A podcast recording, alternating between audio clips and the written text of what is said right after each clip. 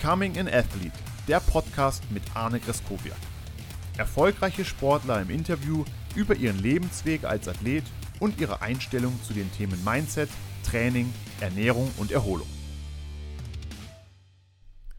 In der heutigen Folge unterhalte ich mich mit dem ehemaligen Beachvolleyballspieler Julius Brink. Zu seinen größten Erfolgen gehört der Gewinn der Weltmeisterschaft 2009 und der Goldmedaille bei den Olympischen Spielen in London 2012. Ich unterhalte mich mit ihm darüber, wie man es trotz einer Körpergröße von nur 1,86 Meter in die Weltspitze im Beachvolleyball schaffen kann und ob es ihm etwas ausmacht, dass er nach wie vor auf der Straße als der Bachelor angesprochen wird. Viel Spaß bei dieser Folge. Julius Brink, herzlich willkommen bei mir im Podcast. Schön, dass du da bist. Arne, immer wieder herrlich mit dir zusammenzusitzen. Vielen Dank für die nette Begrüßung. Weißt du noch nicht, was ich sage? Dreimal Europameister, acht Siege auf der World Tour, fünfmal Deutscher Meister, drei WM-Medaillen, einmal Weltmeister und einmal Olympiasieger im Beachvolleyball. Trotzdem könnte es dir passieren, dass du hier in Köln auf der Straße angesprochen wirst auf, hey, du bist doch der Typ von Let's Dance oder bist du nicht der Bachelor? Wie geht man damit um? Also zum einen kann man davon ausgehen, dass du das auch schon mal mit mir zusammen erlebt hast, weil Stimmt. auf der einen oder anderen Veranstaltung waren wir auch mal gemeinsam. Ähm, ja, anfangs war das ein bisschen komisch. Also erst einmal muss man äh, ja den Konjunktiv da rausnehmen. Also das passiert tatsächlich häufig. Und ähm, anfangs fand ich das natürlich äh, dahingehend so ein bisschen nervig, weil ich es ja nicht war. Also damals der Bachelor eben. Ganz, ganz lustige Anekdote war damals, ähm, das war ja vor äh, unserer olympischer Zeit, äh, also vor olympischer Zeit, also ich glaube im Jahr so 2011 oder vielleicht sogar 2012, aber auf jeden Fall vor Olympia und ich bin, ähm, war ein bisschen im Stress, war als die erste Folge vom Bachelor ausgestrahlt wurde, war ich im Keller und habe äh, all unser Trainingsequipment zusammengepackt für ein Trainingslager in Neuseeland. Und das dauert dann als Beachvolleyball, weil man ja alles mitnehmen muss, dann ein bisschen ab vom Schuss ist, also so eine Netzanlage äh, sollte man eben alles dann auch einpacken, Bälle, Ballpumpe etc. Und im Keller hatte ich kein Handyempfang. Und äh, irgendwann 2015 ging das los. 2045 komme ich wieder hoch, mein Handy lockt sich wieder ins Netz ein und ich dachte, irgendwas ist passiert. Also irgendwas, Unfall, Familie, wenn auf einmal ohne ohne Not irgendwie 45 Anrufe oder 100 SMS einprasseln, dann, dann muss was passiert sein. Und das war eben auch so. Da ist dann Paul Janke geboren und, und äh, eine gewisse Ähnlichkeit haben wir. Ich habe das am Anfang natürlich alles abgestritten. Sagte, ey, sieht doch ganz anders aus, Haare geföhnt und so, habe ich nie. Und irgendwann merkte ich so, aus der Nummer kommst nicht raus. Und tatsächlich sieht er dir ja ein bisschen ähnlich. Und äh, nach meiner Karriere ja mit Let's Dance, ähm, dass ich dann in verschiedenen Rollen, unter anderem als Julio äh, Latino Lover auch mal unterwegs war. Ja, das ist äh, dann eben für mich auch sportlich gesehen eine große Herausforderung gewesen, mal in einem Metier zu sein, dem man sich überhaupt nicht auskennt, wo man eigentlich wie ins, wirklich wie ins kalte Wasser geschmissen wird. Ja, und wenn man das einordnen will, warum das passiert, dann ist das einfach unsere Medienlandschaft. Ähm, ich glaube, bei Let's Dance schauen in der Regel so drei, drei Millionen Zuschauer zu. Sehr, sehr junge äh, Zuschauerschaft. Bei Olympia in der ARD waren es sensationell 10 Millionen, für Beachvolleyball grandios, äh, aber doch ein bisschen älter. Und ähm, Let's Dance hat, glaube ich, ja bis zu 10 Folgen. Olympia-Finale gab es für uns nur einmal und ähm, ja, dass der Bachelor natürlich, dass das ein großes Format ist bei RTS, ist auch klar. Also ich habe irgendwann dann aufgehört, das irgendwo kritisch zu betrachten. Es ist einfach so. Es gibt ja viele Menschen, die interessieren sich für diese Sendung und man hat ja auch seine Gründe, sie zu schauen. Und äh, bin aber dennoch auch froh, dass damals 10 Millionen Menschen Beachvolleyball geguckt haben. Bevor wir darüber sprechen, was du nach der Karriere gemacht hast mit etlichen TV-Auftritten und Formaten, nimm uns doch nochmal mit so in deine Kindheit. Wie hat das denn damals angefangen? Also man kann ja lesen, dass du äh, normaler Volleyballspieler warst, also Hallenvolleyballer. Ja. Ähm, das ist so. Das ist so. wir reden ja, wir sprechen ja ganz ehrlich, ja. Wir sprechen ganz ehrlich. Also ich wollte auch mal ähm, tatsächlich ein sehr, sehr guter Hallenvolleyballer werden. Also Ähm, auch wenn es in Deutschland vereinzelt Beachvolleyballhallen gibt, ist so der normale Werdegang eines jeden Beachvolleyballers erst einmal über den Hallenvolleyballsport. Also so strukturierter ähm, ja, Vereinssport. Ich bin in Leverkusen groß geworden, in Münster geboren, aber mit drei Jahren nach Leverkusen gezogen. Mein Vater hat lange bei Bayer gearbeitet. Das war natürlich für mich ähm, sportlich gesehen ein Riesenglücksfall, weil ähm, man kann ja über den Bayer-Konzern vieles sagen und auch in der Thematik mit Monsanto sind da ja sehr aktuell auch Schlagzeilen, aber äh, was damals und zu Teilen immer noch an Sportförderung betrieben wird, also auch was das äh, groß äh, angelegte Angebot angeht, ähm, ja, war das, war das für mich äh, sensationell und sucht eigentlich zu derzeit definitiv seinesgleichen und ist immer noch natürlich auch deutschlandweit ein Konzern, der sich äh, sehr, sehr stark dort engagiert immer mehr zurücknimmt. Ähm, das hat andere Gründe, aber zur damaligen Zeit, das waren ja auch noch die Hochzeiten des Basketballs ähm, mit äh, Dirk Bauermann als Trainer, waren, vielleicht sind es immer noch äh, Rekordmeister in Leverkusen. Es war ähm, für mich dann als kleines Kind total einfach, auch ja Idole zu finden. Ne? Das war ähm, Handball ähm, bei, den, äh, bei den Frauen dort äh, in, in Leverkusen in der ersten Liga, dann gibt es Feldhockey, äh, es gab einen Ruderverein, also den RTHC, dann, dann natürlich Bayer Leverkusen. Also ich konnte eigentlich als Kind in allen verschiedenen Abteilungen Fuß fassen und bei mir war es eben so, wie es bei vielen ist. Mein älterer Bruder hat Volleyball gespielt, also wollte ich das auch und bin dann bei den Minis tatsächlich eingestiegen. Trotzdem gab es einige Experten, die gesagt haben, ähm, lass doch mal lieber mit dem Volleyball, du bist zu klein, zu langsam und talentfrei. Ja, mittlerweile würden sie vielleicht auch noch sagen, zu dick. Aber das war damals nicht mein Problem.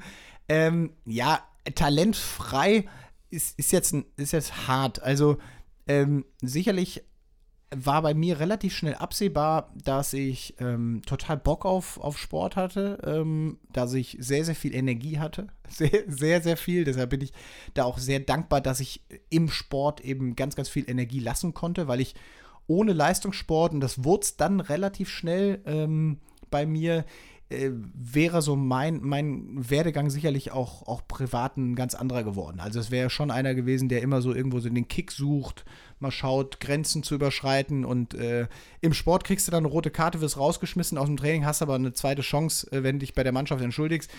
Wenn du mit, mit Betäubungsmitteln irgendwann in Kontakt kommst, kriegst du vielleicht auch noch eine zweite Chance, aber irgendwann hast du halt ein bisschen mehr Ärger am Hals und ähm, deshalb bin ich da sehr, sehr dankbar, dass ich eine ne sportliche Karriere genommen habe. Im Volleyball muss man halt wissen, das ist dann schon ein Sport von Individualisten. Und ähm, ich war so in der, in der Pubertät her äh, auch ein bisschen so ein Spätentwickler, körperlich äh, immer ein bisschen hinterher. Also ich war, glaube ich, mit, mit 16 noch so so 1,70, 1,75, was für Volleyball sehr, sehr schwierig ist. Das war natürlich auch nur die Zeit, in der es den Libero noch nicht gab, also diesen Spezialisten im, im hinteren Feld, der nur für Annahme und Abwehr zuständig ist. Und ich war damals eben Zuspieler und konnte alles ganz gut, aber nichts wirklich richtig gut. Also da war dann absehbar, als es dann auch ein bisschen Umstrukturierung gab, Bayer sich mehr und mehr rausgenommen hat und die Vereine äh, dann auch auf ähm, ja, Geschlechter eben nach Wuppertal und also ein männliches Geschlecht nach Wuppertal und dort eine erste Ligamannschaft hatte und die Frauen wurden in Leverkusen gefördert, als es dann so aus der A-Jugend langsam in den Seniorenbereich ging. Da war eigentlich für mich klar, dass so die zweite Liga eher meine erste Liga ist und äh, äh hatte dann aber sehr, sehr viel Glück, dass ich durch diese Allround-Fähigkeiten und alles alles ganz gut können, äh, halt im Beachvolleyball dann sehr, sehr schnell äh, ja, mein Feld gefunden habe, wo genau das gefragt ist.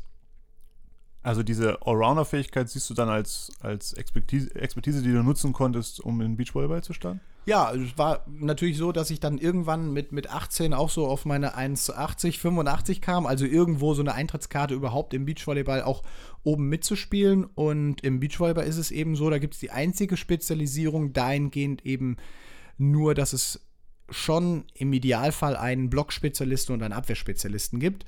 Alle anderen Techniken müssen beide äh, ja eigentlich par excellence beherrschen. Also den Aufschlag äh, führt man natürlich häufiger aus, wenn man nur zu zweit auf dem Feld ist.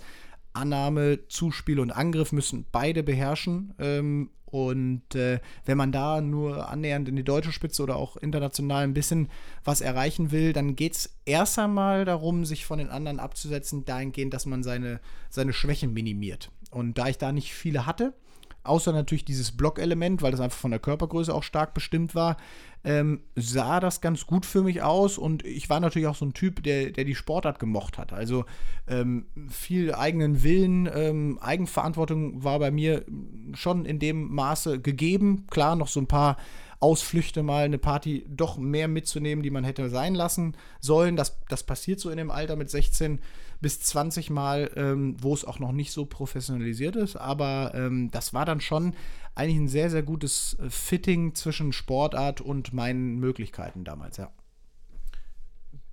Dann bist du ja aber jetzt in die Weltspitze vorgedrungen. Also du bist nicht nur gut gewesen, sondern einer der Besten. Wie hast du das gemacht? Was hat es dafür gebraucht? Also das ist ja von, das war irgendwie 99, wo du angefangen hast mit äh, Beachvolleyball, aber wie ist da der, der Weg gewesen? Wie hat sich das entwickelt? Ach, ich, ich es ist natürlich schwer, jetzt das so mit äh, 36 Jahren rückblickend zu betrachten, aber ähm, ich glaube, bei mir, was, was mich ausgezeichnet hat, war halt einfach, einfach ein Wille, was zu erreichen. Ähm, ich hatte eigentlich nie so ein, so ein Motivationsproblem. Also man musste mich nicht irgendwie ähm, morgens früh aus dem Bett kicken und sagen, so jetzt ist um 10 Uhr aber Training. Das natürlich hat man mal auch in der, in der Hochphase ein, also ein kleines Tief, äh, wo es im Winter einem schwerer fällt, morgens seinen Krafttraining zu absolvieren, aber bei mir war nicht das Problem, ähm, beziehungsweise nicht bis, äh, bis ganz, ganz zuletzt. Das Thema können wir vielleicht später nochmal besprechen, aber in der Phase, als der, in der es nach oben ging, hatte ich einfach total Bock, Energie und auch Zeit und war auch bereit, dem eigentlich alles unterzuordnen. Ich glaube, wenn man das mitbringt und ein bisschen Talent hat, äh, für Beachvolleyball hatte ich das auf jeden Fall auch ein, ein Stück weit. Ähm, dann eine gewisse Titelgeilheit äh, drauf äh, drauf setzt, dann, dann kann man schon so eine Karriere hinlegen. Und natürlich ist es ein Teamsport und braucht dafür dann auch einen guten Partner an seiner Seite, äh, weil die Erfolge, die ich gefeiert habe, habe ich natürlich auch immer mit sensationellen Leuten an meiner Seite gefeiert. Also es war, war nicht nur ich, sondern ich habe da auch natürlich stark von meinen Kollegen profitiert. Das darf man ja nicht, darf man nicht vergessen. Ja, ich glaube, äh, Wille, ein gewisses Talent und, und eben auch die Thematik, dass man sich gegenüber Gegnern ähm, ja immer noch Vorteile erarbeiten konnte, dadurch, dass der Trainer keinen allzu hohen Einfluss hatte, also nicht ins direkte äh, Spielgeschehen, weil Beachvolleyball immer noch ohne direkten Trainereinfluss gespielt wird. Ich glaube, das sind so ein paar Gründe, warum ich es dann zu dem gebracht habe, was du gerade dankenswerterweise nochmal aufgelistet hast. Gerne. Ich durfte ja äh, die, deine Karriere so ein bisschen immer begleiten, von der Seite so ein bisschen draufschauen, habe so ein bisschen beobachten können. Und ihr habt ja eine Sportart, mittlerweile ist es vielleicht anders, aber damals war das ja alles selbst organisiert. Ihr habt euch ja um alles kümmern müssen. Also von der Reise über den Staff, ihr konntet entscheiden, mit wem ihr trainiert, wann ihr trainiert, wo ihr trainiert. Das war ja alles sehr, sehr ja, auch von euch einfach auch so, so gestaltet. Ähm, ich finde, ihr habt ja ein brutales Team auch gehabt. Also es ist ja nicht nur, dass du einen Teampartner hast mit, mit, mit, deinem, mit deinem Mitspieler, sondern du hattest ja mehrere Trainer, Physio, Athletik, äh, Medical, das, Ernährung. Es war ja perfekt aufgestellt, wie man das heute ja wahrscheinlich als normal empfinden würde. Für eure damalige Zeit vielleicht schon was Besonderes? Ja, auf, auf jeden Fall. Also, wenn man Beachvolleyball beschreiben will, zumindest wie es, damals stattgefunden hat, ist Sportart ist auch ein bisschen im Wandel und wird da auch äh, professionalisiert. Ähm, wobei ich, ich jetzt professionell immer dahingehend definiere, was du, äh, wie professionell du dich eben mit deinen Möglichkeiten auseinandersetzt. Ne? Ähm, das war, war sicherlich schon so, dass wir ähm, beide ja, also zumindest Jonas äh, und ich, sehr, sehr erfahren waren, was so diesen olympischen Background angeht. Wir haben ja beide Olympische Spiele schon mal erlebt. Ich damals dann 2008 mit dem Christoph Diekmann, was in die Hose ging, und der Jonas Reckermann mit dem Markus Diekmann 2004. Das heißt, wir waren beide so, äh, wussten äh, sehr, sehr stark übereinander Bescheid und wussten auch unsere Ziele, dass es doch nochmal die, um diese vier Jahre geht, also diese Olympiade tatsächlich und der nochmal alles unterzuordnen. Und wir wussten und hatten es auch ein bisschen im Gespür, dass es vielleicht unsere letzten Jahre wird. Da geht man dann natürlich dann auch nochmal anders rein. Und da wollten wir dann nichts dem Zufall überlassen. Und äh, wenn man die Sportart jetzt auch mit Hallenvolleyball vergleicht, dann ist Hallenvolleyball eher so der Angestellten-Sport. Ähm, du hast schon ein großes Umfeld um dich herum, was dir vieles abnimmt, ne? so Zeugwarte, Trainer, Co-Trainer. Äh, so ein Verein hat vielleicht einen Sportdirektor oder einen Verband in dem Sinne. Ähm, und wir Beachvolleyballer, wir ja, haben uns auch ein bisschen darüber definiert, eben die Dinge dann selber, selber in die Hand zu nehmen. Das war damals eben dann so, dass wir drei Trainer engagiert hatten, äh, keinen in Vollzeit, aber so das Ziel hatten, diese drei Trainer dahingehend so einzusetzen, dass wir jede Balltrainingseinheit, und das sind so im Normalfall in der Woche in Deutschland äh, so sechs, sieben, ähm, dass wir jede Balltrainingseinheit abgedeckt haben. Weil in den Jahren vorher haben wir schon gemerkt, dass in den Trainingseinheiten, in denen wir dann alleine miteinander trainiert haben, also auch immer wieder in diese Trainerrolle bewusst reinkommen und den anderen coachen, dass das schon auf die Partnerschaft, sagen wir so, nicht äh, ja, nicht die Frühlingsgefühle weckt, wenn ich ständig höre von einem Jonas, ich soll doch die Bewegung besser anders machen und der eigentlich ja mein Teampartner ist und andersrum genauso. Da ist dann einfach durch diese Konstellation eine dritte Person im Team zu haben ein Riesenvorteil. Und äh, wir wussten natürlich auch, dass wir über das Trainer-Know-how gegenüber der Konkurrenz eigentlich den, den Riesenvorteil haben. Also nicht in unserem ja, Spielermaterial der Qualität un unserer beiden äh, ja, Positionen, die wir dann ausfüllen konnten, sondern eher auf der Trainerebene. Und dann mussten wir natürlich dahingehend äh, auch ein bisschen investieren und haben die drei dann so ein bisschen aus ihren äh, Tätigkeiten ja rausgekauft oder versucht, Deals zu finden, dass Markus Diekmann und auch Jürgen Wacken, die eine erfolgreiche Firma auch leiten, da ein bisschen kürzer treten können. Und dann war ein Riesenglück, dass wir mit dem Hans Vogt, dem Trainingswissenschaftler, der ja weltweit da eine Koryphäe ist in dem Gebiet, dass wir den ähm, eben nahezu die ganze Zeit nutzen konnten. Nur ähm, äh, war immer die Thematik, wie viel Zeit schaffen wir es überhaupt mit ihm zu verbringen, weil er doch einen sehr, sehr hohen Anspruch auch an die Athleten stellt. Und, und auch wenn wir den auch hatten, war es, war es nicht immer einfach mit ihm, aber es war eigentlich immer die wertvollste Zeit, wenn wir ihn im Training hatten. Und so waren dann immer drei, insgesamt drei Trainer auf zwei Spieler. Ist ein bisschen kurios. Das gab's oder gibt es so sonst nochmal? Hast du, das, du hast ja jetzt auch in der Szene Kontakte, wie ist das? Doch, das gibt's schon. Die Mädels haben es nach uns auch genauso gemacht. Die haben jetzt nicht die gleiche Konstellation gehabt, aber auch der Jürgen Wagner, der uns äh, maßgeblich auch betreut hat in den vier Jahren, der ist danach zu den Mädels gewechselt, also von 2012 zu 2016 vier Jahre lang das Team aufgebaut hat und das auch sehr, sehr gut gemacht hat. Und ähm, ja, alleine über diese Intensität, die so eine Beachvolleyball-Beziehung halt hat, äh, die Sportart ja auch immer äh, wieder über so einen sogenannten Spielmodus Double Out oder einen Gruppenspielmodus hat, in dem man immer wieder auch mit Niederlagen umgehen muss äh, in einem Umfeld, was jetzt für Leistungssport halt auch immer einen gewissen Anspruch bringt, also viel Reiserei, immer mal gestresst, wenig Schlaf, hohe Konkurrenzsituationen, total starkes Abhängigkeitsverhältnis untereinander, ein bisschen auch diese Selbstständigkeit als Sportler zu haben, also immer eine gewisse Ungewissheit, nicht einen klaren Vertrag zu haben, das, das birgt ja schon mal äh, ein bisschen äh, Potenzial auch in, oder Zündstoff in so einer Beziehung. Und da ist es schon wichtig, eine dritte Person mit einzubeziehen. Deine direkte Bezugsperson auf dem Feld ist dein Mitspieler, dein Partner Jonas. Ja, alles mehrere, aber das ist ja so, mhm. mit dem du jetzt die allergrößten Erfolge dann hattest. Ähm, um das mal vorsichtig zu beschreiben, ihr, seid ja jetzt ja nicht die Typen, die danach abends irgendwie in Fuerteventura noch äh, am Strand gelegen haben und ein Bierchen getrunken haben, sondern ihr wart ja Arbeitskollegen. Also ihr habt euch gut verstanden, aber ihr seid jetzt ja nicht, wie man sich das wahrscheinlich vorstellt, dass man ihr die besten Buddies seid und alles gemeinsam, gemeinsam gemacht habt und jetzt die beste Zeit zusammen hatte, sondern ihr wart wirklich Kollegen, oder? Ja, genau. Also wir, wir waren sicherlich auch damals ein Team, ähm, was äh, in, dieser, in diese Phalanx der Brasilianer und Amerikaner eingedrungen ist. Ähm, man muss ja dann auch ein bisschen ja, das Ganze einordnen. Äh, Beachvolleyball ist seit 96 olympisch. Ähm, bis dato gab es eigentlich, ja, bis auf 2000, da waren es Arman Hager aus Deutschland, die eine Bronzemedaille gewonnen haben.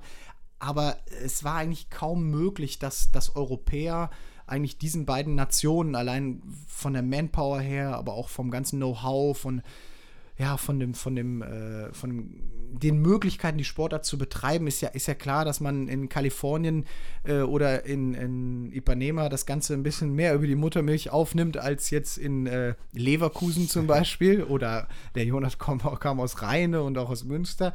Ähm, und auch wenn es bei uns Volleyball eine Volkssportart war, war man einfach hinten dran in vielen Dingen. Und äh, die ersten Jahre haben wir versucht, eben Brasilianer oder Amerikaner zu kopieren und merkten dann, dass man damit zwar auch Fortschritte macht, aber dass man nie an das Niveau von ihnen rankommt. Und wir mussten dann halt tatsächlich was ändern, was wir dann über einen trainingswissenschaftlichen Ansatz meiner Meinung nach geschaffen haben. Aber äh, was eben auch der Faktor war, dass wir gesagt haben, und das war ein Novum zu dem Zeitpunkt, ähm, du lass uns äh, auf der, auf der emotionalen Ebene, so wie wir unsere Beziehung miteinander sehen, das gar nicht so gestalten und sagen, wir müssen jetzt hier Freunde werden, weil, äh, by the way, wir haben uns ja vorher vier Jahre lang bekriegt. Also wir haben ja um 2008 um diese Olympiatickets gekämpft, äh, bis aufs Blut. Da ging es ja, also es ja bei drei deutschen Teams, die alle in den Top Ten der Welt sind und es gibt nur zwei Tickets zu vergeben. Das ist ja, ist ja kein Kindergeburtstag. Also natürlich wird da links und rechts der Ellbogen ausgepackt und da äh, schafft man es, wenn, wenn man ein Typ ist wie ich, dann auch so ein Feindbild zu kreieren. Und da hat mir der Jonas relativ viel Angriffsfläche geboten. Und äh, daraufhin mochte er mich sicherlich äh, bis zu diesem Zeitpunkt auch nicht besonders. Und dann hinzugehen und zu sagen, so, aber jetzt auf einmal sind wir dann beste Freunde, da würden wir uns ja selber in die Tasche lügen. Und äh, wir wussten voneinander und hatten großen Respekt vor der sportlichen Qualität und haben damals gesagt, jetzt geht der beste Blockspieler Deutschlands, der beste Abwehrspieler Deutschlands zusammen und versucht ein Team zu bilden mit den besten Trainern der Welt und äh, dafür müssen wir nicht beste Freunde sein. Damit, dafür müssen wir uns auch äh, kritisieren können, dafür müssen wir auch jetzt wissen, dass wir uns in den nächsten vier Jahren gehörig auf den, auf den Sack gehen, auf gut Deutsch. Ähm, und das hat uns eigentlich gut getan, indem wir das vorab einfach mal definiert haben, wie sehen wir uns denn? Und äh, das war natürlich zu der Zeit, in der natürlich viele noch so geschaut haben, mit wem kann ich denn Beachvolleyball spielen, äh, mit wem äh, macht es Bock, abends auf der Party auch noch ein Bier zu trinken, wenn es nicht so gut läuft. Ähm, so war es äh, jetzt mal überspitzt dargestellt, dann doch international eher, wie sich Teams zusammengestellt haben. Wir haben es einfach anders gemacht damals. Das ist dann schon stark raus aus der Komfortzone, weil das ist ja jedes Mal von Anfang an mit Stress verbunden und mit Unannehmlichkeiten. Und ich stelle mir vor, der erste Kontakt war ja auch nicht so ganz einfach. Also da musste ja einer auf den anderen zugehen und sagen, hey, du, können ja. wir zusammen spielen? Also weil wir wissen beide, wir sind gut, aber irgendwie ist es ja schon Eitelkeit im Spiel, oder? Ja, genau. Das wäre jetzt so, als wenn zum Beispiel José Mourinho ähm, oder nee, sagen wir mal Pep Guardiola, ich glaube, der hat doch diesen Disput mit dem Ibrahimovic, ne? Die beiden mögen sich nie so. Als wenn die dann doch nochmal zusammengehen würden, um allen zu beweisen, dass sie äh, mit dem Team den erfolgreichsten Fußball spielen können. Ähm, und so, so war es damals auch. Aber sicherlich wurde es auch gut betreut. Also wir hatten jetzt neben den drei Trainern auch einen Sportpsychologen an unserer Seite. Und ich hatte mit dem Markus Diekmann, der mit mir dann auch die, die Reise so Richtung Peking, Olympische Spiele, zusammengegangen ist, jemand an meiner Seite, der, der mich gut kannte, der mich auch so ein bisschen lenken konnte und der wusste, dass ich letztendlich doch in mir so sehr für diesen olympischen Erfolg brenne, dass ich dann auch bereit bin, auch erstmal selber an mir stark zu arbeiten. Ähm, diesen, ja, diesen Groll irgendwo mal einzuordnen. Ne? Das verfliegt dann natürlich auch so ein bisschen in dem Moment, wo man selber das Olympiaticket hat und der Jonas es, es nicht hatte. Ähm, und äh, ja, dann nochmal den Schritt zu gehen und zu erkennen, vielleicht musst du selber an dir stärker arbeiten, äh, um auch für das Team teamfähiger zu sein. Äh, Gerade in den Aspekten haben wir, glaube ich, sehr, sehr viel miteinander gearbeitet und, und das waren letztendlich, wenn ich jetzt so nach der Karriere schaue, auch so die Momente und die Gespräche, wo man auch persönlich ja ganz, ganz viel mitnimmt. Mittlerweile bin ich ein paar Jahre aus dem Leistungssport raus, aber äh, so die Erfahrung, auch in engem Umfeld mit Leuten zusammenzuarbeiten, wo man jetzt eben sagt, wenn die Arbeit getan ist, fahre ich nach Hause und du fährst auch nach Hause. Wir, wir, treffen uns nicht mehr, wir gehen nicht ins Kino, trinken auch kein Bier mehr zusammen, aber wir wollen halt einfach professionell das Beste aus dem rausholen, was wir, was wir leisten können. Ähm, das war ja eine sehr, sehr gute Vorbereitung aufs, aufs Leben danach. Und äh, da bin ich sehr, sehr dankbar. Und mittlerweile ist es eigentlich so, dass je länger wir nicht mehr zusammenspielen, der Jonas und ich, wir sehen uns natürlich auch weniger, aber es wird irgendwie wird's immer besser. So zumindest kann man auch mit der Zeit, das heilt ja ein bisschen alle Wunden, kann man auch ein bisschen drüber nachdenken oder, oder auch lachen. Und ich glaube, mittlerweile trinken wir auch ab und zu mal ein Bier zusammen. Du, bist jetzt mehrfach schon darauf eingegangen, dass du dir da Hilfe geholt hast oder ihr da äh, Support bekommen habt. Wie hast du denn diese mentale Verfassung aufbauen können? Also du sprichst ja auch an, dass du selber nicht ganz einfach warst, dass du extro, extrovertiert warst. Wie hast du das äh, in den Griff bekommen? Na, wir, wir wussten ja zum einen, als wir unser Trainerteam damals äh, 2012 zusammengestellt, äh, 2008 war sorry, äh, zusammengestellt haben, dass das jetzt nur die eine Seite der Medaille ist und dass so eine Beachvolleyball-Beziehung, wenn sie über vier Jahre geht, eigentlich äh, so in Jahr drei und vier, wo, wo so die ja, Frühlingsgefühle in jeder Beziehung, also man kann es dahingehend wirklich so mit, mit einer neuen Freundin vergleichen, äh, wo am Anfang alles toll ist und du stehst morgens auf, machst für sie einen Kaffee und die Frage ist, ob du das in, nach vier Jahren Beziehung oder Ehe immer noch so machst. Äh, und äh, man sollte das natürlich machen. Also das, das ist klar, aber natürlich. ich glaube, jeder kann nachvollziehen, dass da irgendwann in jeder Beziehung ein bisschen ähm, ja, der Alltag einkehrt und so ist es im Beachvolleyball dann auch. Ähm, und wir wussten eigentlich aus unserer äh, Erfahrung, auch aus den vorherigen Beziehungen im Beachvolleyball, ähm, dass es natürlich ein, ein Paradoxum ist, weil nach vier Jahren ist es am schwierigsten, miteinander klarzukommen, aber es ist dann letztendlich der allerwichtigste Zeitpunkt dieser Beziehung. Alles, was vorher war, klar, man spielt eine Europameisterschaft, aber Jonas und ich, wir waren beide auch schon mit anderen Partnern Europameister. Äh, wir waren auch schon Deutscher Meister und wurden auch schon in Deutschland zu Beachvolleyballer des Jahres gewählt.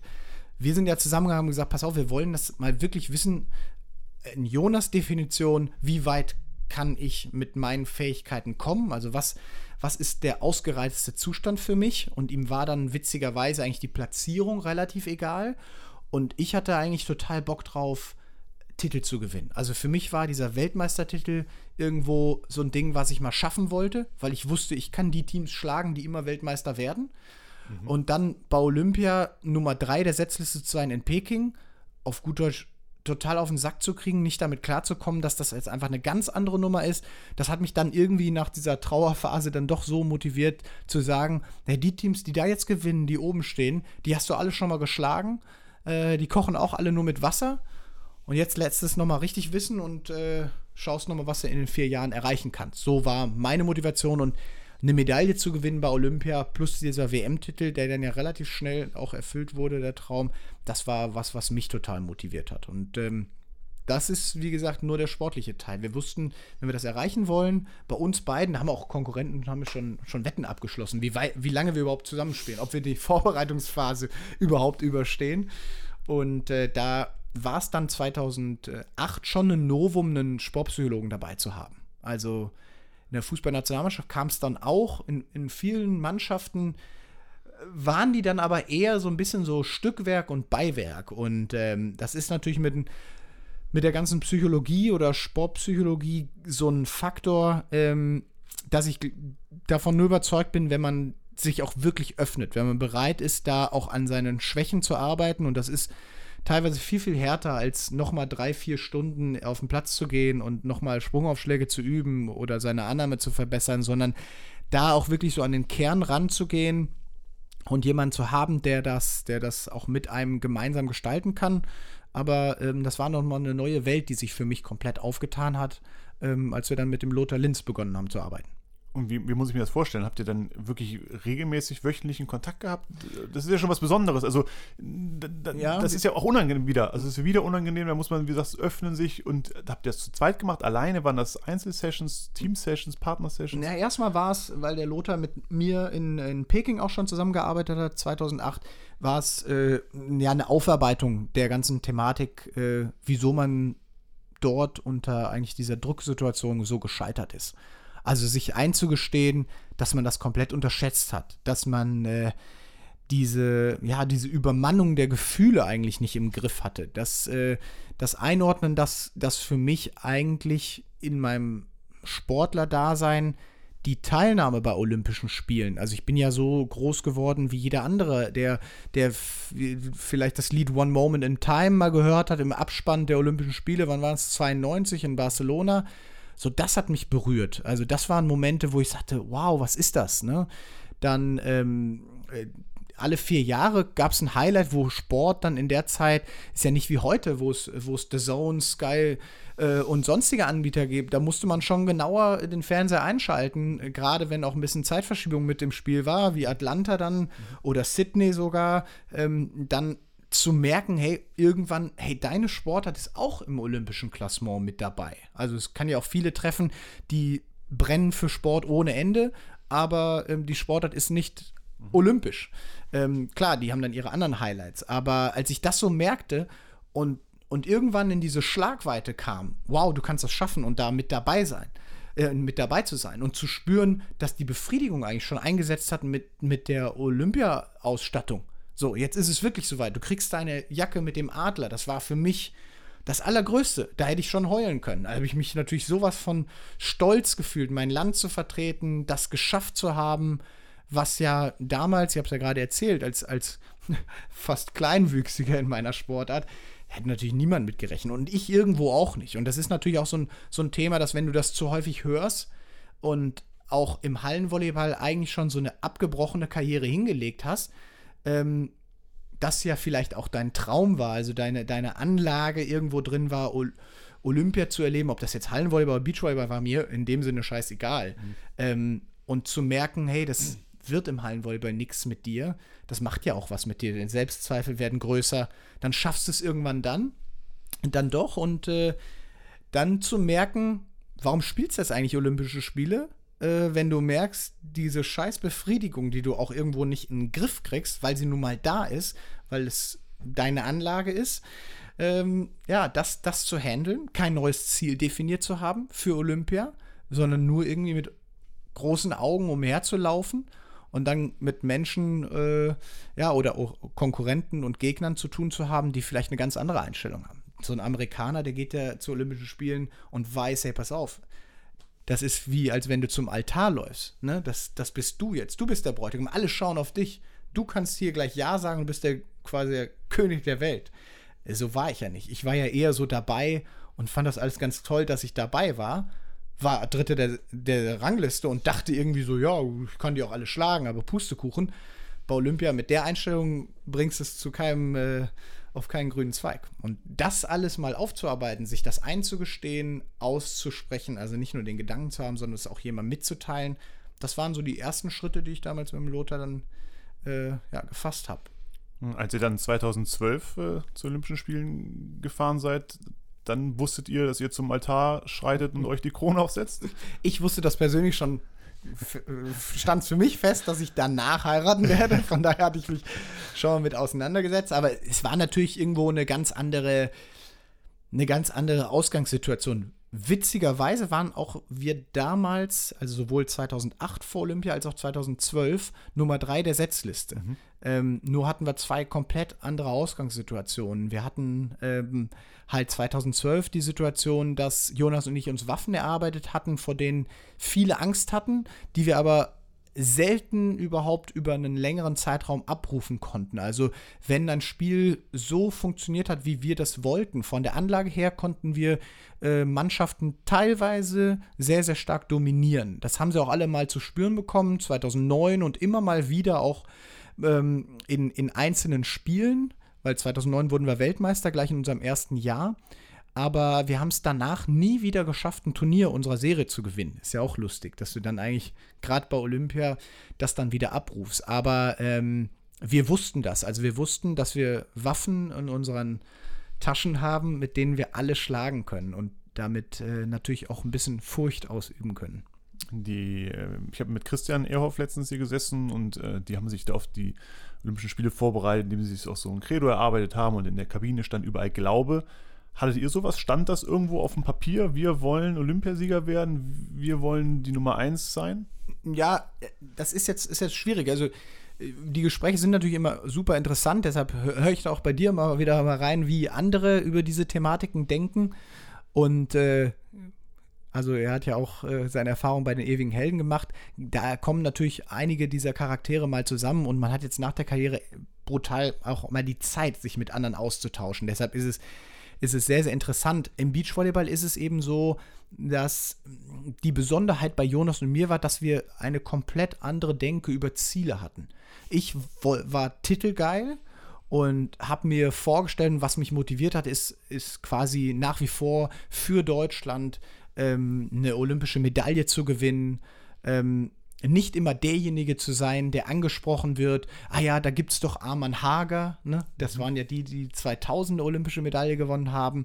Ähm, das hat mich motiviert, irgendwo so meine Fußstapfen zu hinterlassen in der Sportart. Ähm, das war jetzt natürlich für einen Extrovertierten dann auch etwas, was, was ihm Futter gibt. Und beim Jonas waren es ganz andere Dinge. Ähm, da war es tatsächlich so, dass er, dass er wissen wollte, was sich am Anfang für mich natürlich auch ganz komisch anhörte, ähm, ja, so sein, sein Maximum zu erreichen, Weil, wo, ist ja schwer zu definieren als Sportler. Wann, wann ist es dein Maximum? Es ist jetzt nicht so, dass, dass wir einen 100-Meter-Sprint hinlegen und du hast eine Zeit, die du versuchst immer wieder zu schlagen, sondern äh, das ist ja bei uns sehr, sehr diffus. Da hängt es ja auch mit Gegnern, Umständen, dann äh, einer Outdoor-Sportart zusammen äh, welchen Sand man zum Beispiel wo spielt und ob er dir irgendwie besser liegt oder schlechter liegt, ob Wind, ja, Sonne oder sonst noch was mit reinspielt. Und beim Jonas war es einfach so diese Definition für ihn, dass er der Beste sein wollte, der er sein kann. Das spricht ja jetzt nicht gegen mein Ziel, eben diesen Titel zu gewinnen, weil das ist auch der Beweis, dass du der Beste heute am Tag X warst. Und das zu verstehen, dass sein Ziel nicht wirklich anders ist als meins äh, und das nichts als, als gegenpolig zu betrachten, sondern zu sehen, wenn wir die beiden übereinander legen, dann haben wir eine große Schnittmenge. Und das stelle ich mir natürlich in großen Teams, sicherlich in Grüppchen dann ähnlich vor, aber es war bei uns schon, schon extrem, weil ich wollte ja, ich wollte diese olympische Medaille und ich hätte es gerne immer von ihm gehört, bis zu dem Zeitpunkt, als ich, als bei mir Klick gemacht habe und zu, zu merken, wie er tickt, dass das für ihn ja gar nichts ist, was er greifen kann. Was soll er mir am 23.06.2010 sagen? Ja, ich will mit dir Gold gewinnen. Er hat am 23.06. ist er aufgestanden und gesagt, so, heute mache ich das beste Training, was ich machen kann. Heute kümmere ich mich um die Thematik. Wahrscheinlich war es bei ihm genauso wie bei mir Aufschlag, Geschwindigkeit, Treffpunkt eines Float-Aufschlags, also sehr banale Dinge und er sagt, das mache ich heute so perfekt. Und das ist das, was ich heute tun kann. Und für mich war es eher dann der Gedanke, eine olympische Medaille zu gewinnen, Antrieb und natürlich dann der Detailfokus, der dann im Training stand. Äh, natürlich merke ich bei einem Flatteraufschlag hier, wahrscheinlich war es auf der Playa 23.06.2010, ähm, wenn ich einen Ball treffe, ob der seitlich, äh, ob der die richtige Fluggeschwindigkeit hat, ob der einen Steigwinkel hat, ähm, da denke ich natürlich nicht an Olympia, was in ein paar Jahren kommt. Aber das war bei uns immer ein Thema, wie wir unsere Ziele gemeinsam ja, übereinander legen können. Hm, euer Team hat ja auch schon von deiner besonderen Art profitiert. Ich habe nochmal gerade mir Highlight-Videos angeschaut und schaue immer gerne dann, wenn man bei YouTube eingibt, Julius Brink und Referee. äh, I will destroy your career. In this moment, ja. In this moment, I need a medical timeout. Nachdem dein Partner einen Ball ins Gesicht bekommen hat, das war ja schon besonders. Also, es ist ja auch, ihr habt euch ja schon verteidigt. Es ist ja nicht so, dass ihr da nicht miteinander nein, agiert. Das war ja schon, da merkt man ja trotzdem, okay. Nein, also, nein. wenn einer meinen, meinen Partner hier attackiert, dann bin ich da und dann bist du ja auch aus dir rausgekommen äh, und. Na klar. Ja. Also, gut, dass der Jonas dabei einen Ball ins Gesicht bekommen hat, das habe ich auch wahrgenommen. Ähm, das war jetzt nicht der Grund, weshalb ich. Also, sehr nett, dass du mich so charakterisierst, dass ich so als Löwenmutter für ihn einspringe. Ähm, aber das war, das war dann tatsächlich was, was uns auch geholfen hat. In dem Moment, wo wir ähm, gesagt haben, wir sind Arbeitskollegen, und da ist es natürlich bei einem gemeinsamen Ziel über vier Jahre zu wissen, da gibt es auch brutale Rückschläge.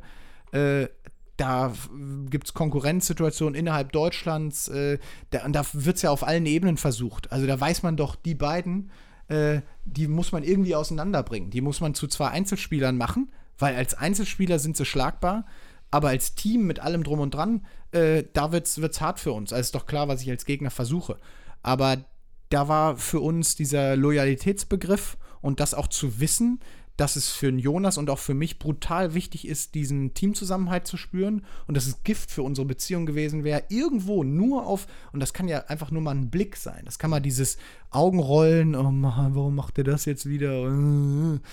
Das gab es bei uns nicht. Das war, das war echt, das ist eigentlich phänomenal, was wir damals für ein hohes Maß an Loyalität uns gegenseitig gezeigt haben. Und äh, klar, du kannst das Video ansprechen. Ich habe es auch ein paar Mal gesehen. Mittlerweile kann ich drüber, drüber lachen.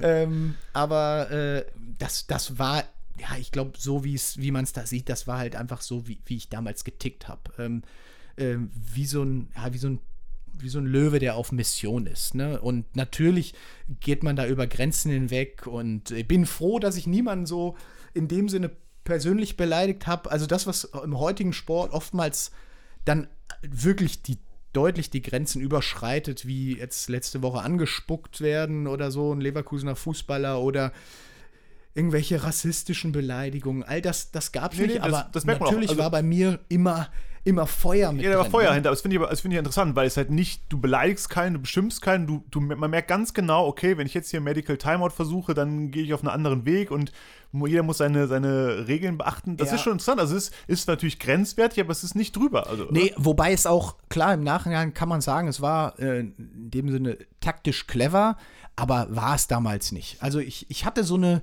äh, immer so eine gewisse Bauernschleue in mir drin, aber die, die hast du nicht, hast irgendwie, das ist dann auch ein gewisses Talent, in so einer Situation vielleicht mal explodieren zu können. Wobei, wenn wir, ich kann es dir einordnen, es war total dämlich, dass wir uns damals so verhalten haben. Wir haben gegen unsere Freunde aus Holland gespielt, die uns sehr, sehr gut kannten, die dieses Bild auch von uns kannten, aber äh, in dem Moment verlierst du natürlich auch komplett den Fokus. Also auch ein Typ wie Jonas, der ja auch da mit dem Schiedsrichter hadert und sich minutenlang mit dem beschäftigt, den brauchten wir ja als, als Kopf, als taktischen Lenker im Team. Und äh, der hat viele Kapazitäten, aber da war er in dem Sinne auch mental äh, ausgenockt. Und das haben die Holländer natürlich in dem Moment total ausgenutzt. Aber ähm, es war für uns am Ende einer langen Saison, äh, wir waren ordentlich angezählt. Und dummerweise haben wir das eigentlich ein sehr ärgerliches Spiel, weil es uns auch ja, letztendlich viel, ähm, viel gekostet hat. Also man, es war wie, eine, wie so eine OP, eine offene OP. Man konnte komplett in uns reingucken. Man wusste auch, wo, wo sind die beiden verletzlich, wo, wo ticken sie aus und wo schaffen sie es einfach nicht mehr, sich mhm. zu konzentrieren. Das Spiel haben wir auch verloren dann am Ende. Aber mit dem Schiedsrichter, ganz lustige Geschichte, den, den ich da so zur Sau mache, der, der hat ja danach auch, ich glaube, zwei Jahre lang kein Spiel mehr von uns gepfiffen. Also, weil da war natürlich so eine Aufregung. Äh, wir wollten den ja noch absetzen später. Also so, so Nummern, wie man sie teilweise nur aus dem Tennis, Tennis kennt. Aber äh, ganz interessant war der Schiedsrichter, unser Schiedsrichter, der uns das Olympiafinale gepfiffen hat. Ich wollte gerade sagen, ja. ich war mir nicht sicher, aber der sah sehr ja. ähnlich aus. Ist das der? Das war genau der, wow. ja. Und auch da war es so, dass ich mich dann irgendwann, ein Jahr lang sind wir aus dem Weg gegangen, also wirklich wenn er in den Aufzug rein ist, habe ich das Treppenhaus genommen und äh, irgendwann merkte ich dann aber auch, hey, das ist total affig, äh, weil das ist ein guter Schiedsrichter. Und äh, tatsächlich, äh, wenn man eins wenig findet, dann sind es gute Schiedsrichter im Beachvolleyball. Und ich wusste, besser ist es, wir haben einen in Zukunft auch noch einen guten Schiedsrichter, der uns auch mal wieder pfeifen kann. Und ich muss ihm mit ihm das irgendwie ausstehen. Und er ist letztendlich, er ist auch Portugiese, also auch äh, eher ein emotionalerer Typ. Und dann haben wir uns, glaube ich, ein Jahr später, haben wir uns äh, mal hingesetzt und gesagt, ey, du, letztendlich haben wir uns beide angeguckt, fingen beide an zu lachen, sagte, komm, lass den Scheiß jetzt vergessen. Äh, das ist jetzt im Netz. Ich meine, du machst noch eine bessere Figur als ich. Aber auch für ihn war, es war kein, kein guter Umgang mit den beiden äh, Parteien in dem Sinne. Und interessant ja auch für ihn eine Krönung dann am Ende seiner Karriere, dass er ein Olympiafinale wieder pfeifen durfte. Mhm. Ähm, auch wenn der brasilianische Weltverbandspräsident das nicht so cool fand, dass er den Ball dann am Ende ausgegeben hat, aber das ist eine andere Geschichte. Ein Leichtathlet in Deutschland fährt wahrscheinlich nach Kienbaum ins Trainingslager. Ein Beachvolleyballer versucht in wärmere Gefilde zu fliegen, zum Beispiel nach Fuerteventura in den Robinson Club. Das weiß ich, dass ihr da gerne wart. Mhm das finde ich relativ äh, schwierig. In, Im Robinson-Club versuchen, vernünftig zu trainieren. Also ich war dabei, ich habe es gesehen. Da, neben dir rechts und links liegen die Leute im, äh, im, im, Sand und bauen Burgen. Äh, abends beim Buffet versuchen sie sich noch die dritte Schokotorte reinzuziehen und ihr seid im Trainingslager.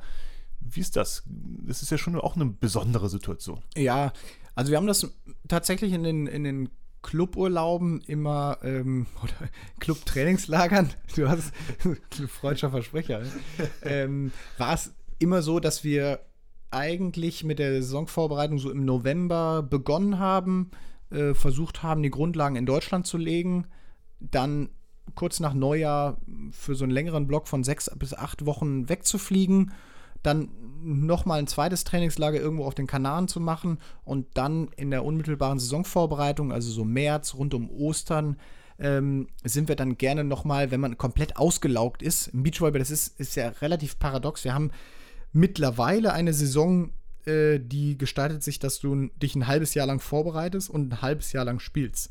Mhm. Ähm, Früher war es eigentlich so, dass du dich fast äh, zwei Drittel des Jahres nur vorbereitet hast und dann ein Drittel spielst. Also wirklich Turnier nach Turnier, musst natürlich körperlich einigermaßen fit sein, aber wenn dir vorstellst, du bist mit deinem nicht besten Freund die ganze Zeit unterwegs und dann natürlich auch schon dieses Leben hast im Ausland, weg von zu Hause etc., ähm, da bist du dann auch schon in der Vorbereitungszeit irgendwann sehr, sehr gallig und dann suchst du und sehnst du dich nach Ablenkung und schönen Orten, was ja nicht heißt, dass du weniger gut trainieren kannst. Und da ist der Robinson Club auf Fuerte oder auch andere, die äh, natürlich Beachvolleyballanlagen haben, sehr, sehr gut. Vor allem ähm, ist es für alle Europäer und in der Zeit stehen natürlich viele Trainingsmatches an, ist es eine gute Gelegenheit, ähm, innerhalb von fünf Stunden, also mit moderater Reisezeit, ja, gute Bedingungen vorzufinden.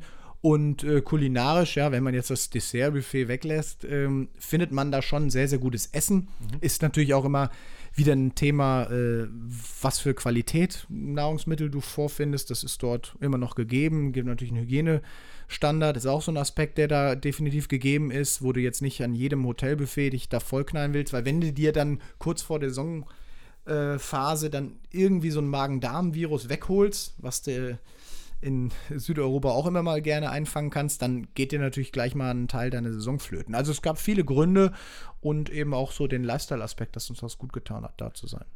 Du hast eben schon mal durchklingen lassen, dass ihr so sechs, sieben Balleinheiten hattet in der Woche. Mhm, ja. Wie sah sonst äh, deine Woche aus? Also wie viele Einheiten waren das insgesamt mit Physio, Kraft, Athletik, was alles, Taktik, was, ich, was habt ihr alles gemacht? Ja, also immer ein bisschen unterschiedlich, weil ähm, so eine Saisonvorbereitung gestaltet sich ja immer mal anders und innerhalb der Saison ist es eigentlich auch nur so, dass du trainingstechnisch nur noch an der Formsteuerung und Nach Nachsteuerung arbeiten kannst. Da holst du eigentlich nicht mehr viel auf, sondern versuchst dann im Balltraining Dinge nochmal aufzufrischen oder Vertrauen zu finden in gewissen Bewegungen. Aber ähm, was du im Winter dir nicht erarbeitet hast, wie, wie bei Gewichthebern zum Beispiel auch, die legen da ja einen sehr, sehr hohen Fokus drauf oder auch in vielen anderen Sportarten. Ähm, sagen wir mal so eine Woche, wenn wir in Deutschland waren, hatte sechs bis sieben Balleinheiten und äh, drei knackige Krafttrainingseinheiten. Das war natürlich auch die Phase, wo wir im ganzen ja, Beinbereich äh, äh, und das war so das Hauptaugenmerk schon in Richtung so Muskelaufbau, Hypertrophie Einheiten äh, zwei, zweieinhalb Stunden dann trainiert haben, mit, natürlich mit langen Pausen dazwischen, aber schon so fünf Sätze und wo es dann eben auch ans, ans Eingemachte ging. Und nebenher haben wir noch ähm, ja, so ein bisschen Grundlagen-Ausdauer trainiert mit zwei Einheiten, also so fünf Athletikeinheiten auf sechs bis sieben Balleinheiten, das kann man es ganz gut zusammenfassen. Und ja, Physio etc. Jetzt in dem Sinne passive Physio, die dann stattgefunden hat, wenn man eben nicht verletzt war oder ähm, alles andere haben versucht, in die Krafttrainingseinheit reinzulegen. So sah eigentlich ein, ein, guter Arbeitstag bei uns aus. Also zwei Stunden reines Balltraining plus zweieinhalb Krafttraining, die An- und Abreise, Warm-up, Nachbereitung, äh, Teambesprechung, taktische Besprechung, das gehört ja alles noch in dem Sinne mit dazu. Aber so war es in etwa. Ne? Das ist ja ein Fulltime-Job. Also du hast schon, schon zwei Einheiten am Tag. Du hast ja. jetzt nicht noch nebenbei Zeit, einem Job nachzugehen. Also nein, du warst ja auch bei nein. der Bundeswehr damals. Genau. Du, du, warst voll mit deinem Sport beschäftigt. Ja, ja, ja. Also das ist äh, ja Profitum, so wie es dann aber ähm, auch sportartübergreifend stattfindet. Klar, es gibt ein, gibt ein paar Sportarten im olympischen Klassement, wo man auch mit weniger äh, äh Zeitinvest vielleicht ähm, ja, äh, ganz große Erfolge gewinnen kann, aber ich glaube, in, in, im olympischen Sport mittlerweile ist das, ist das ohne diese ja, totale Fokussierung dann eben auch nicht möglich. Hinzu kommt dann das Anforderungsprofil unserer Sportart ist halt einfach, dass nebenher ja noch vieles zu organisieren ist. Also ich muss äh, nicht nur die Rechnung der Trainer bezahlen, ich muss die Courts selber buchen. Wenn ich sage, pass auf, morgen äh, ist es auf der Playa um 10 Uhr noch zu kalt, lass uns auf 11 gehen, dann muss ich natürlich den Court umbuchen, weil sonst äh, sind die Studenten da. Ähm, ist nicht so, dass ich meinen privaten Court habe. Ich muss meine Bälle einkaufen, die auch aufpumpen, die muss ich irgendwann auch wieder sammeln, gucken, dass ich die 20 dann vielleicht am Jahresende noch äh, zumindest noch 10 über habe, weil 10 werden geklaut. Äh, dann ja, das als äh, Abschreibung in der Steuererklärung einzutragen, beziehungsweise das immer im Blick zu haben. Ähm, ja, banale Dinge, wie, wie gehe ich mit Einnahmen um, wie gehe ich mit Ausgaben um, ähm, eine Umsatzsteuervoranmeldung abzugeben, all der Kram, der gehört ja dann tatsächlich zum Leistungssport dann auch noch dazu, weil es am Ende einfach ein Beruf ist. Also sagt ja nicht das Finanzamt in Köln so, ja, der ist Leistungssportler, den lassen wir mal so durch. Der kann seine Steuererklärung fünf Jahre später abgeben. Da giltst du wie jeder andere auch. Naja, du trainierst ja auch oberkörperfrei und in Badehose und mit Sonnenbrille. Das kann genau. ja alles nicht so ja, ernst man, sein. Kann man noch diskutieren, ob man die Sonnenbrille als Arbeitsmittel vielleicht durchkriegt. Aber bei der Badehose hört es auf. Jeder, der mal so zwei Stunden im Sand gelaufen ist und gesprungen ist und den Ball hinterher gehechtet ist, weiß, wie anstrengend das ist. Wie habt ihr, oder was habt ihr für eure Regeneration getan? Gab es da irgendwelche besonderen Tools, die ihr genutzt habt? Ja, wir haben am Ende äh, meiner Karriere haben wir interessanterweise ein Trainingslager in Südafrika gemacht. Da war es dann auch von den Temperaturen her nochmal eine, eine Etage knackiger.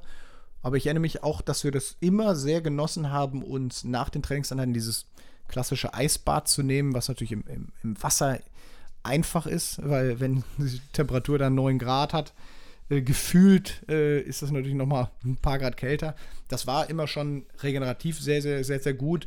Wir hatten, wenn es sehr, sehr gut lief, für uns auch in den Trainingslagen, zumindest in den wichtigen, auch einen Physiotherapeuten mit dabei, der sich darum stark gekümmert hat. Klar, so das, das obligatorische ähm, ja, Cool-Down, also den Körper runterbringen, vielleicht ein bisschen die, die Stoffwechselprozesse anzuschieben, dass, dass der Abtransport funktioniert, dann Ernährungsthemen anschieben, also wie schnell muss ich äh, Kohlenhydrate und Proteine mir zuführen, das ist natürlich dann auch immer ein Riesenunterschied. Äh, Wasserhaushalt als Beachvolleyballer ist, ist ein Thema, dass du das eigentlich fängst du damit mit dem, der Kontrolle des Wasserhaushalts schon vorm Training an, weil du äh, gar nicht so viel trinken kannst während der Einheit, um das irgendwo aufzufangen und äh, ja, ähm, ich glaube, dieses, dieses Thema Regeneration ist ja, ist ja sehr, sehr vielschichtig. Wir haben da, ich hatte Gott sei Dank da körperlich relativ wenig Probleme, war für mich dann in den großen Verletzungen oder in der großen Verletzung am Ende, die auch für mein Karriereende dann gesorgt hat, dahingehend natürlich auch ein Problem, dass du auch mit Verletzungen lernst umzugehen und Rückschläge im körperlichen Sinne hinzunehmen. Der Jonas äh, war eigentlich hm, in den letzten Jahren mehr verletzt dann, als, als dass er äh, fit war.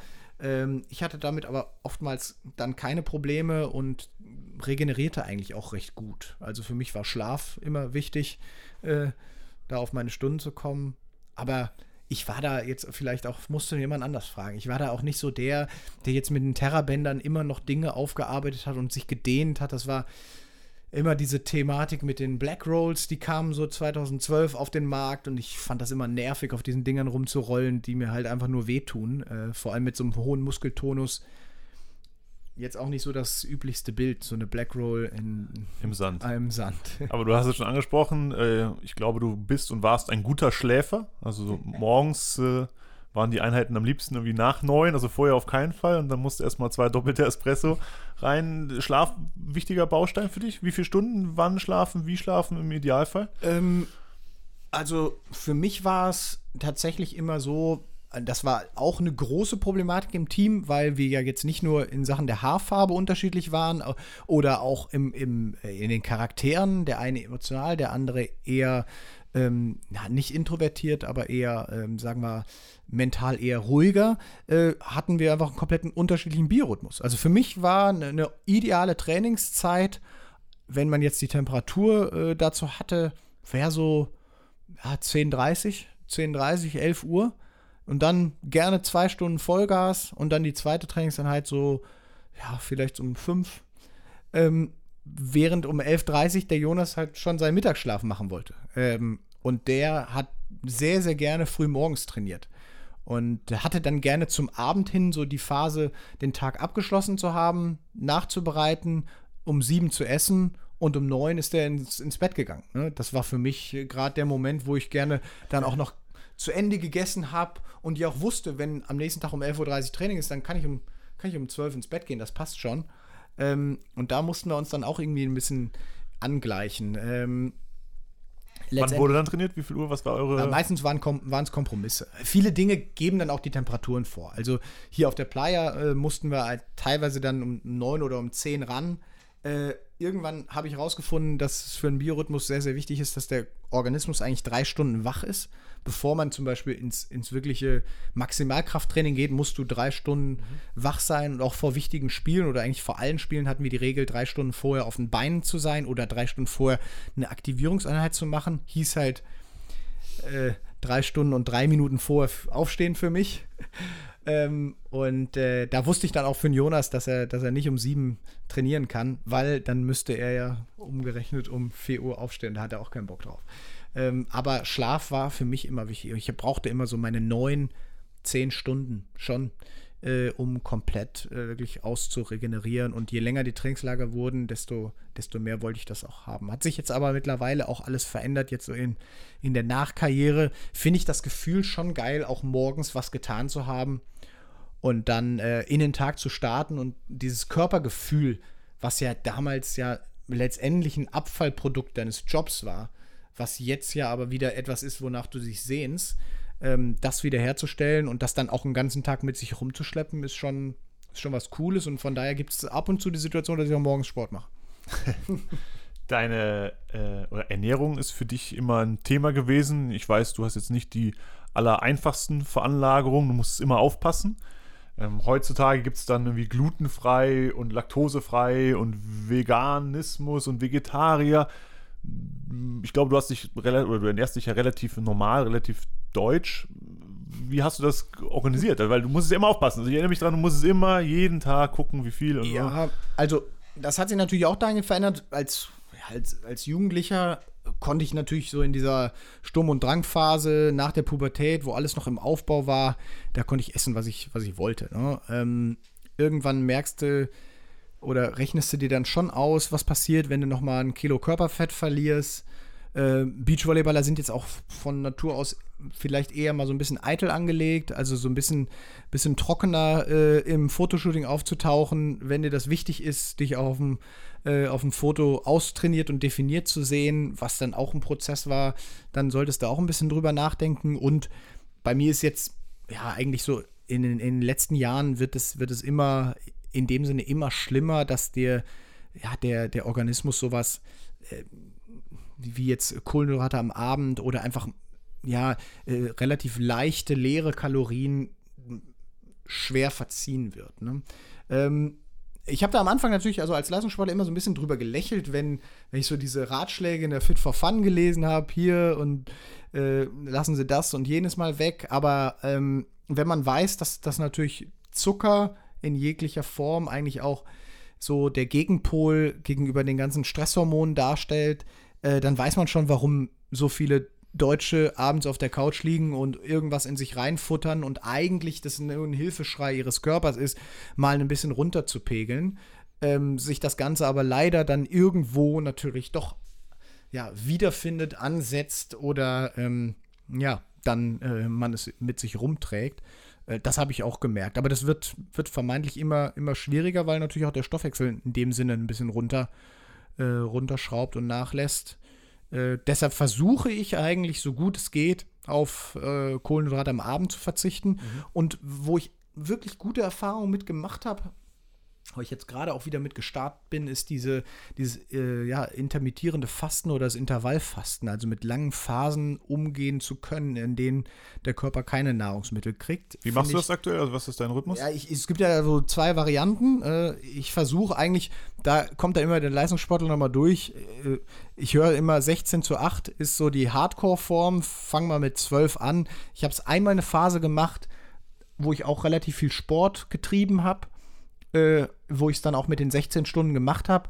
Und äh, wenn die Option besteht, es 16 Stunden zu machen oder 12 Stunden zu machen, wenn du 12 durch hast, ähm, du läufst nicht äh, durch Köln und bist der Zombie und unterzuckert und rennst irgendwo in den nächsten McDonalds. So ist es nicht. Wenn du einmal diesen, diesen Punkt überwunden hast, dass du dieses Ziehen, so sage ich es immer, des Körpers verstehst, und es mit einem Glas Wasser oder einem äh, Tee ohne Zucker oder einem äh, doppelten Espresso ohne Milch äh, auch noch mal ein bisschen hinauszögern könntest, dann ist es so ein Anpassungsprozess. Und ich glaube, so die ersten 14 Tage sind ein bisschen schwierig, auch für, für die Birne. Für alle, die auch in diesen Rhythmen drin sind, äh, morgens meinen zu müssen äh, oder meinen zu oder zu meinen, ne, wissen, ich lasse es jetzt einfach.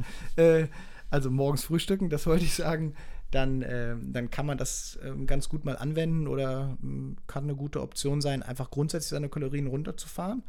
und einfach dem Körper wieder zu sagen, hey, guck mal an dir äh, dran, da hängt einiges, äh, äh, versteckte Kalorien irgendwo ähm, am Bauchspeck oder wo auch immer, lass ihn mal davon ein bisschen zehren und dadurch einfach die Fettverbrennung ein bisschen hochzuhalten. Das funktioniert. Du hast gerade schon angedeutet, du machst immer noch Sport. Was sind jetzt deine Sportarten, die dir Spaß bereiten?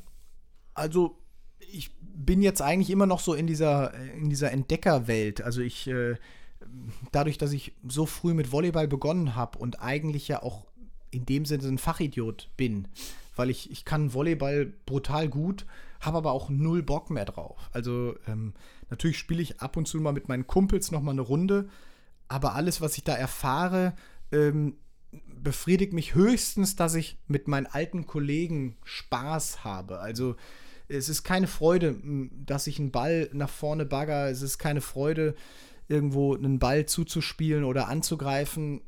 Ganz im Gegenteil, es fühlt sich eigentlich immer, immer schlechter und sch beschissener an. Ich darf das ja hier so sagen. Aber in allen anderen Sportarten, in denen ich das das zweite oder dritte Mal mache, also im Tennis, äh, mittlerweile boxe ich ab und zu mal, ähm, dann mache ich gerne, gerne Krafttraining, versuche äh, meine Anzahl an Klimmzügen zu erhöhen. Also relativ stumpfe Sachen, wo ich, wo ich selber ja weiß, hey, als, als wirklich als Posterboy im Beachvolleyball hast du keine drei Klimmzüge hinbekommen. Und jetzt schaffst du schon zehn.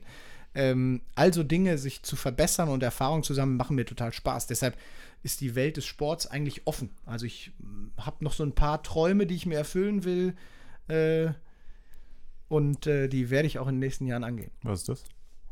Ja, also ein, ein Traum ist natürlich als olympischer Athlet mal einen Marathon zu laufen. Ähm, da hatte ich den Köln-Marathon vor. Allerdings bin ich da jetzt tatsächlich in einem Beachvolleyball-Camp nicht da, also habe eine berufliche Ausrede, weiß aber, dass der Frankfurt-Marathon zwei Wochen später stattfindet. Also der ist, äh, der ist eingeplant.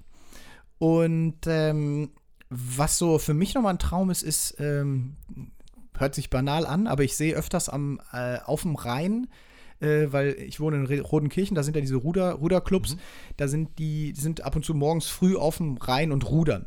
Und äh, ich laufe ab und zu, die, die, meine Laufstrecke ist die Rodenkirchener Brücke hoch. Da sieht man dann natürlich äh, ein bisschen was von Köln. Ich finde, das ist eigentlich drüben auf der Seite bei Poll die schönste, äh, schönste Sicht auf die Stadt. Der Blick auf Köln, ja. ja. Und dann habe ich mir überlegt, wie geil muss das sein, wenn du ähm, dann auf dem Wasser bist und das jetzt auch gar nicht alleine und ruderst und von unten hochguckst, ähm, weil du hast eine andere Perspektive. Das müsste eigentlich ganz geil sein. Und das ist auf jeden Fall auch was, was ich mir noch erfüllen will. Als Steuermann oder dann?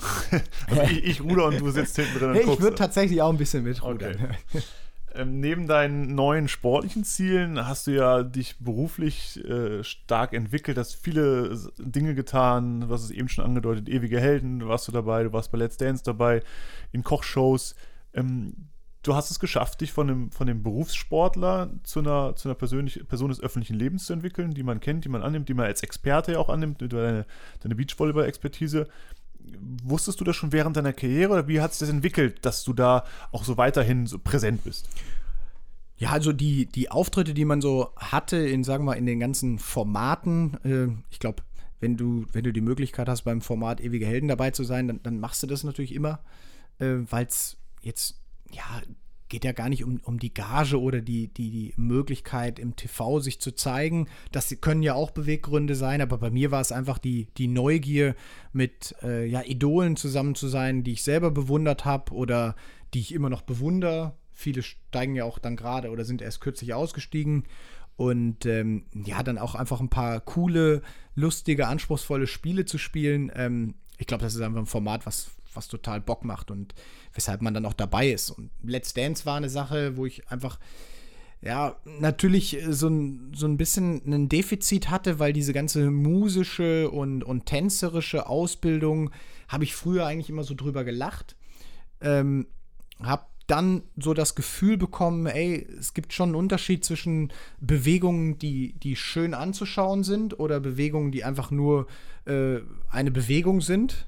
Und diese ganze äh, Thematik des Tanzens, also sich auszudrücken und das auch als, äh, als Aspekt des Sports zu bet betrachten und zu begreifen, ähm, das, das ist schon etwas. Hat natürlich auch was äh, in, der, in der Beziehung äh, der, der Partnerschaft, also Tanz, äh, Tanzpartner zu haben. Also man ist da auch nicht alleine. Zumindest ist es von Vorteil, wenn die, äh, wenn die Tanzpartnerin das nicht zulässt, weil das sieht dann immer doch ein bisschen ulkig aus. Und das war einfach was, wo, wo ich auch ein Stück weit Schiss hatte, aber so ein bisschen den, den Kick auch brauchte und gucken wollte, wie gut kannst du in was werden, wo du gar nicht weißt, wie sich das anfühlt und, und eigentlich alle über dich, also so ein bisschen wie im Volleyball auch, alle über dich lachen, dir keiner was zutraut und du auch so ein bisschen den Kick brauchst, es anderen zu zeigen, äh, hey, ich kann auch das einigermaßen gut. Und da, finde ich, kam auch brutal wieder dein, dein Leistungsgedanke zum Vorstellen, weil nicht selten hast du mich angerufen und gefragt, ja, kann ich nochmal hier bei dir in den Club rein, kann ich nochmal hier trainieren? Und ihr wart ja gefühlt stundenlang habt ihr da trainiert und gemacht, bis das perfekt saß. Also da kann man, das, ich glaube, das hat man ja nur von Profisportlern, Leistungssportlern, die dann so ehrgeizig sind und sich da wirklich also ohne es vorher zu wissen, aber du bist ja jetzt nicht der klassische Tänzer gewesen. Nee, nee, du musst nee. dir alles ja erarbeiten, alles hart erarbeiten. Das war sau interessant, das zu sehen, wie du da wirklich dann gesagt hast, okay, ich, ich nehme das jetzt hier an, die Challenge, und ich, ich zeig's euch. Ja, also ja, das haben wir, so die Rückmeldung habe ich von vielen bekommen. Ähm, es hat mir auch letztendlich total Spaß gemacht. Es war für mich dann auch wurscht, ob ich Fünfter, Vierter oder Dritter werde. Ich wollte einfach lange dabei sein, weil das natürlich auch so vom, vom Rhythmus her ähm, eine ganz coole Phase war, weil du hast jede Woche einen neuen Tanz, machst quasi dasselbe, ist so ein bisschen wie mit Ballsportarten, die du miteinander vergleichen kannst. Also eine Woche hast du nur Handballtraining und das Handballtraining bringt dir natürlich in gewisser Art und Weise was auch für die kommende Woche, weil da ist Volleyball oder dann ist Basketball. Also über Kopfsportler im Ballsport haben da schon gewisse Talente oder eben auch nicht. Und das eine baut ein bisschen auf das andere auf. Aber in, in der Tanzwelt ist, da, da kannst du halt mit einem Wiener Walzer, dann kannst du super tanzen und nächste Woche hast du diesen Contemporary Ausdruckstanz und da bist du eine totale Wurst. Also da bringt dir das auch nichts, dass du schön ein gerades Kreuz oder ein aufrechtes Kinn hast. Ähm, und das so zu begreifen und immer wieder jede Woche was Neues zu lernen und zu entdecken und sich immer wieder anzuschauen, Videos zu gucken, wie machen das dann tatsächlich die Profis. Hatte auch viel so in Sachen Schauspielausbildung, also ganz, ganz viel darüber. So Tänzer schauen sich ja die ganze Zeit auch im Spiegel an, ist mhm. ja klar, weil sie tanzen ja nicht für sich selbst. Das sagten immer alle Profitänzer, wenn du Leute sehen willst, die für sich selbst tanzen, dann musst du in eine Tanzschule gehen. Das ist auch schön. Aber wir tanzen für die Kamera oder für die Leute. Wir wollen Leute da draußen begeistern und eine Geschichte erzählen, die vielleicht auch in dem Lied zu dem du tanzt drin ist, aber die du dann teilweise auch, zum Beispiel, wenn du ein Tango siehst, das ist ja, das ist ja alles auch eine Tradition. Also auch dieser geschichtliche Hintergrund fand ich immer interessant, mir da Gedanken drüber zu machen, wo es herkommt. Auch aus welchem, aus welcher Ecke unserer Welt. Und das, das hat schon, hat schon Lust gemacht. Hätte ich aber auch nie gedacht, dass mir das so viel Spaß dann macht. Ähm, letztendlich tanze ich aber auch nicht mehr und man muss dann letztendlich auch ein bisschen einordnen. Das ist dann natürlich wieder etwas, ähm, nur weil du dort vielleicht ein Tango ganz gut hingetanzt hast, kannst du jetzt kein Tango tanzen. Also ich würde immer noch äh, sitzen bleiben, wenn ich äh, in Buenos Aires äh, die richtigen Profis sehe und nicht das Gefühl haben, ich müsste da jetzt mitmischen. Ne? Wie sieht heute im Jahr 2019 ein klassischer Montag bei dir aus? Was machst du aktuell? Ah, klassischer Montag sieht so aus, dass äh, meine Frau nach wie vor immer noch vor mir aufsteht. Ich irgendwann es höre, dass es jetzt Zeit ist. Wir sind gerade so in der, leider in dem, in dem äh, Zeitpunkt, unser Sohn ist dreieinhalb. Ähm, der geht jetzt, macht keinen Mittagsschlaf mehr. Der äh, geht dadurch früher ins Bett und ist dadurch aber auch früher wach. Also irgendwann kann es auch gut sein, dass ich montags einfach mit einem ja, mit so einem klassischen Kniekick ins Gesicht geweckt werde, weil er glaubt kurzfristig, er ist Biene Maya und die Biene Maya äh, springt einfach mal kurz in eine Blüte und die Blüte ist mein Gesicht. Also so geht das dann morgens bei uns los. Dann ist so der Rhythmus, ähm, wenn es irgendwie geht und die Sonne scheint, versuche ich mit dem Fahrrad in den Kindergarten zu fahren. Äh, wenn es das nicht zulässt, versuche ich es mit dem Auto zu machen. Also wenn ich da bin, mache ich das sehr, sehr gerne, ihn dahin zu bringen. Und ähm, dann geht es ähm, danach für mich meistens an den Schreibtisch. Da ist aber auch jeder Tag so ein bisschen anders. Also ähm, heute zum Beispiel bin ich rausgekommen zu dir. Ähm, das, das ist so ein bisschen, was die Auftragslage Terminlage anbelangt. Äh, Im Sommer sieht er zum Beispiel ganz anders aus, aber ich bin ich viel unterwegs auf der deutschen Tour mhm. äh, und dann auch auf der internationalen Serie. Da bin ich dann vielleicht auch mal eine Woche nicht zu Hause. Also da kommt der Kleine anders in den Kindergarten. Da, das das finde ich aber nach wie vor auch cool an meinem Leben, dass nicht jeder Tag gleich ist. Ich bin kein Typ, der immer zur gleichen Zeit aufsteht, morgens das gleiche Müsli isst und äh, nachmittags eine Stunde Mittagspause hat, dafür um 8 Uhr frei. Äh, bin ich nicht. Also ich gucke einfach jeden Tag so, wie geht's mir, was kann ich machen und ich versuche, das ist schon so ein Ziel auch immer irgendwie, weil ich merke, dass mir das einfach für, für mich und mein Wesen gut tut, irgendwie in den Tag Sport zu integrieren, in egal welcher Weise. Jetzt bist du Papa und wenn dich dein Sohn irgendwie so in drei, vier, fünf, sechs, zehn Jahren fragt, du, was, was kannst du mir für einen Tipp mitgeben, um im Sport, wahrscheinlich auch im Leben, aber im Sport erfolgreich zu sein? Was würdest du ihm mitgeben? Ich glaube, so lange zu suchen, bis dass du irgendwie eine Leidenschaft für etwas gefunden hast. Ähm, interessanterweise, ich habe da jetzt natürlich mir viele Gedanken drüber gemacht, so inwiefern gehst du da als, als, äh, als Vater mit um, bist natürlich in gewisser Weise immer Vorbild. Jetzt ist es ja so, dass er mich ja zu meiner aktiven Zeit gar nicht mehr gesehen hat. Immer mal wieder aber ja mit dem Beachvolleyball halt sieht. Äh, aber ich bisher auch nicht so die, diese Riesentalentlage im, im, im Sportlichen bei ihm erkenne. Also ist ja eigentlich ganz interessant, dass er, wenn man das jetzt mit dreieinhalb überhaupt sagen kann, eher so sehr, sehr fantasievoller Mensch ist, äh, sehr, sehr ähm, ja, emotional, ähm, ja, un unfassbare Ausdauer und, und eben äh, sich, sich Dinge eben über seine Fantasiewelt schaffen kann und äh, jetzt in dem Sinne nicht der ist, der anspringt, wenn ich ihm Ball zuwerfe.